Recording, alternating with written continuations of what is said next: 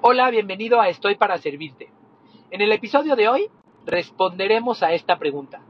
¿Somos máquinas que debemos de ser productivos de manera perfecta y uniforme las 24 horas del día? ¿O existe una perspectiva distinta con la que podamos producir más, tener misericordia por nosotros mismos y ser más empáticos con nuestra realidad? Escucha este episodio y conocerás la respuesta. La pregunta es, ¿Cómo puedo alcanzar mi propósito y lograr mis metas? A través de servir a otras personas, dejando una huella positiva en el mundo y al mismo tiempo alcanzando mi propia realización.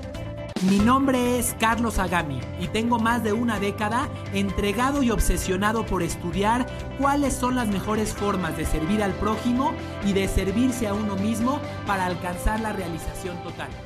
Esto es Estoy para Servir. Hola, bienvenido a este episodio de Estoy para Servirte. Hoy grabado de nuevo desde el coche en el tráfico. Te comparto que voy en camino al aeropuerto. Pero hoy quiero hablarte de un concepto que he aprendido a golpes, pero un concepto del que estoy totalmente convencido y del que tengo que reconocerte que muchas veces me tengo que autorrecordar. Y el concepto es acerca de cómo maximizar tu productividad administrando tu energía y no tu tiempo. Nos han enseñado que las personas que son productivas son aquellas que administran y planean su tiempo son aquellas que tienen una agenda, que establecen lo que van a hacer en cada hora del día, este, y algunas prácticas más que muchos gurús de gestión del tiempo han creado, como el caso de David Allen, por ejemplo, que escribió el libro de Getting Things Done, otra persona a quien yo he seguido se llama Dan Kennedy, Tony Robbins, etcétera, etcétera, etcétera. Ellos plantean de manera muy práctica que elijas los objetivos que tienes para el día, que te establezcas periodos de tiempo en los que te vas a dedicar a cada uno de esos objetivos y que en función a ello ordenes tus actividades para el día. Así de sencillo. Eh, y claro que tiene algo de valor estas técnicas, claro que tienen algo de sentido porque le han dado resultados a muchos millones de personas. Sin embargo, cuando lo he aplicado en mi vida real, me he encontrado con una pequeña diferencia que me ha causado que no suene tan, que no sea tan bonito como suena eh, y, que me ha causado tener que hacer un cambio en la manera en la que yo lo aplico. Mi estado de ánimo, mi nivel de energía y de concentración no son una variable constante. Mi estado de ánimo no es el mismo todo el día. Mi estado de mi nivel de energía no es el mismo todo el día. Mi nivel de concentración no es el mismo todo el día. Así que no puedo pretender que soy una máquina y que solamente porque anoté que a las 4 de la tarde iba a escribir el próximo capítulo de mi libro, entonces lo tengo que hacer a las 4 de la tarde. Quiero decirte que yo solía ser una de esas personas que se forzaba a escribir el capítulo del libro a las 4 de la tarde porque eso fue lo que dije. Y yo me jactaba de ser alguien muy disciplinado porque seguía con esos planes que había establecido al inicio del día, independientemente de que a las 4 de la tarde hubiera tenido un momento de enojo, hubiera tenido, hubiera estado ansioso, hubiera estado nervioso, hubiera estado cansado, mi cabeza estuviera en otra parte, no importa. Yo a las 4 de la tarde me forzaba para hacer esa actividad. Bien.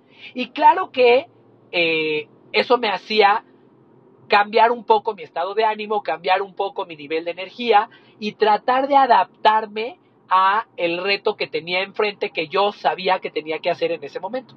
Sin embargo, quiero contarte que en los últimos años, desde, desde el inicio de la pandemia y en adelante, yo he aprendido a tomar una perspectiva mucho más empática conmigo mismo. Ahora, en vez de forzarme a realizar esa actividad porque así lo dice la agenda, hoy, en cada momento, me evalúo y reconozco cómo me siento en este momento para hacer esta actividad. Déjame ponerte un ejemplo. Estoy trabajando para una compañía a la cual le estoy construyendo planes o programas de entrenamiento en habilidades clave a su equipo de trabajo relacionadas con mis especialidades eh, que tienen que ver con eh, servicio, con venta, con empatía, con conversaciones duras con clientes, etcétera, etcétera, etcétera.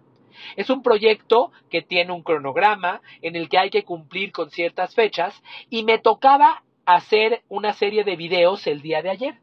Sin embargo, ¿qué crees? El día de ayer, que era lunes, que veníamos de un fin de semana, por alguna razón yo no me sentía en mis mejores condiciones. Pasé una noche difícil de sábado a domingo, eh, uno de mis hijos se paró muy temprano y se mantuvo despierto un buen rato. Eh, entonces yo el lunes por la tarde verdaderamente no tenía el deseo de hacer esa actividad. Normalmente lo que yo hubiera sentido era culpabilidad porque no estaba siguiendo las instrucciones que establecí, porque estaba haciendo el cuello de botella o el obstáculo en mi equipo. Pero ayer, como en muchas otras ocasiones, decidí confiar en mi cuerpo y confiar en mí. Confiar en que mi mente, mi cuerpo me estaba diciendo que necesitaba descansar. Mi cuerpo y mi mente me estaban diciendo que no era el momento ideal para realizar esa actividad.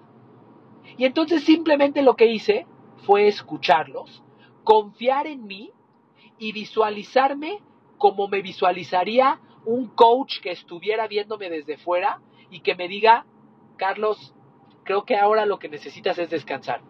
En vez de visualizarme como en muchas ocasiones lo he hecho en el pasado, que es como un capataz eh, inflexible que no escucha razones, que no observa a la persona a quien está supervisando y que solamente le exige llevar a cabo la actividad que dice el plan de acción o el plan de trabajo. De esta manera, ¿qué crees? El día de ayer, eh, en ese momento en el que mi estado de ánimo, mi nivel de energía no eran los aptos para esta actividad, hice otras cosas, entre ellas descansar y tomar algunas llamadas que requerían menos atención de mi parte y hacer algunas otras actividades. En otros momentos, en esas circunstancias, he ordenado el escritorio de mi computadora, la mesa donde trabajo, etcétera, etcétera, etcétera. Entonces, ¿Cuál es el aprendizaje que te quiero transmitir? Deja de administrar tiempo y comienza a administrar tu energía. Comienza a elegir las actividades ideales en cada momento del día que sean congruentes con tu nivel de energía, estado de ánimo y concentración, en vez de las actividades que dice un cronograma nada más de manera arbitraria. De esta manera te vas a convertir en alguien mucho más productivo con resultados de mucho más valor que le va a sacar mucho más jugo a cada minuto que dedica a realizar cualquiera de estas actividades. Espero que este mensaje te aporte valor y te haga sentido. Cuéntame a través de las redes sociales tomándole una impresión de pantalla a este episodio del podcast. ¿Qué te pareció? Me encantará conocer qué opinas, cómo lo has aplicado y qué resultados has tenido. Espero que te haya aportado valor y cuídate mucho. Nos vemos en el próximo episodio de Estoy para Servirte.